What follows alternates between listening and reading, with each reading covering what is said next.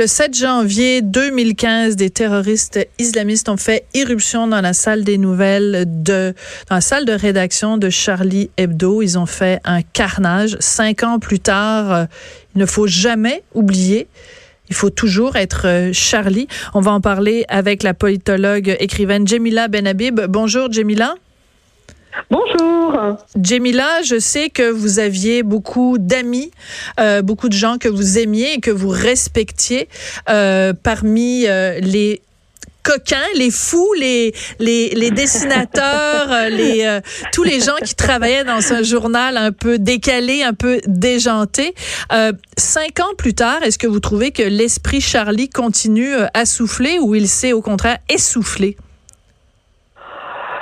Euh, ben, Je dirais que l'esprit Charlie, il est euh, combattu par euh, évidemment les islamistes, il est aussi combattu par une certaine gauche qui a véritablement jeté en pâture Charlie Hebdo voilà quelques années et qui a continué d'accabler Charlie Hebdo.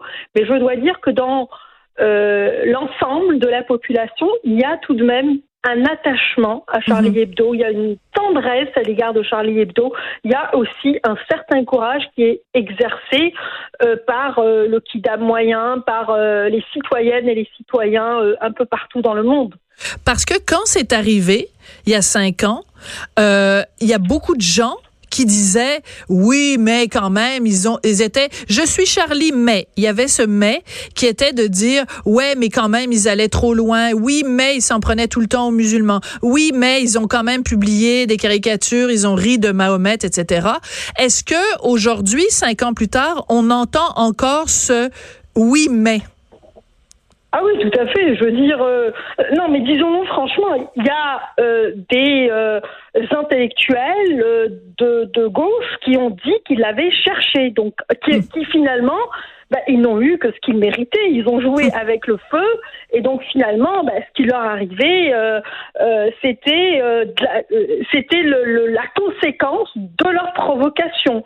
Donc ils ont en réalité légitimé la violence, l'usage de la violence dans une salle de rédaction. Donc ce discours-là, euh, oui, il existe, il existe en France, mais pas seulement, il existe un peu partout dans les démocraties occidentales. Il y a une forme de censure qui s'exerce, et une forme aussi de d'autocensure. Et ce qui est euh, très inquiétant, c'est que ce sont des milieux qui sont censés produire la pensée, qui sont censés aussi veiller à la circulation des idées. Hmm. C'est eux qui bloquent la pensée, c'est eux qui, euh, disons, euh, stigmatisent et qui cataloguent toute personne aujourd'hui ayant un esprit critique, un esprit Charlie, et puis ne tournons pas autour du pot, on critique l'islam comme étant un dogme et dénonce aussi les dérives de l'islam, c'est-à-dire l'islam politique. Donc, de ce débat, on n'en est pas sorti véritablement. Oui.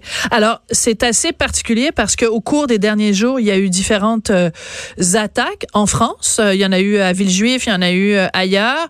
il y a une femme en niqab qui a été arrêtée. Elle se, promenait avec un, un, couteau, je pense, ou une lame de rasoir.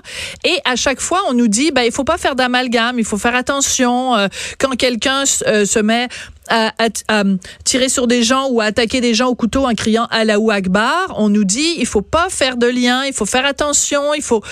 Qu'est-ce que vous, comment vous vous sentez quand vous entendez euh, ces choses-là?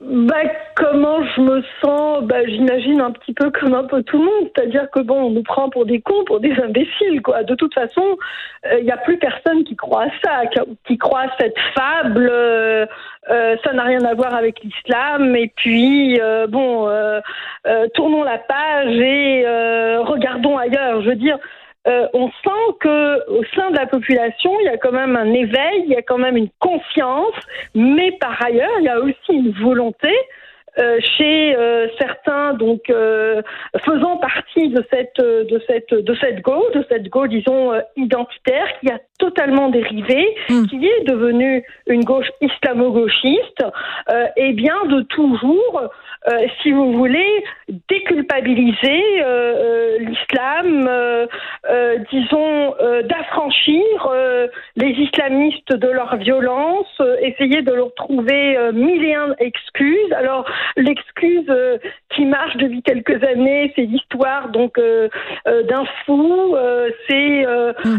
les arguments psychiatriques qui soudainement donc arrivent dans un débat qui est éminemment politique parce que l'acte d'exécution de Charlie Hebdo est un acte politique. Riss l'a dit, euh, plusieurs euh, chroniqueurs, plusieurs journalistes, plusieurs membres de cette rédaction ne cessent de le répéter, que ce qui s'est passé le 7 janvier, c'est un acte politique qui n'est pas un acte franco-français parce que des journalistes, des intellectuels ont déjà été ciblés essentiellement dans le monde musulman et dans le monde occidental. Oui, Salman Rushdie. commencé oui. avec Salman Rushdie en 1989. Donc, euh, euh, pour ceux qui ont de la mémoire et pour ceux qui font des liens, dont le métier c'est de faire des liens, les intellectuels, ils réfléchissent et ils doivent faire des liens.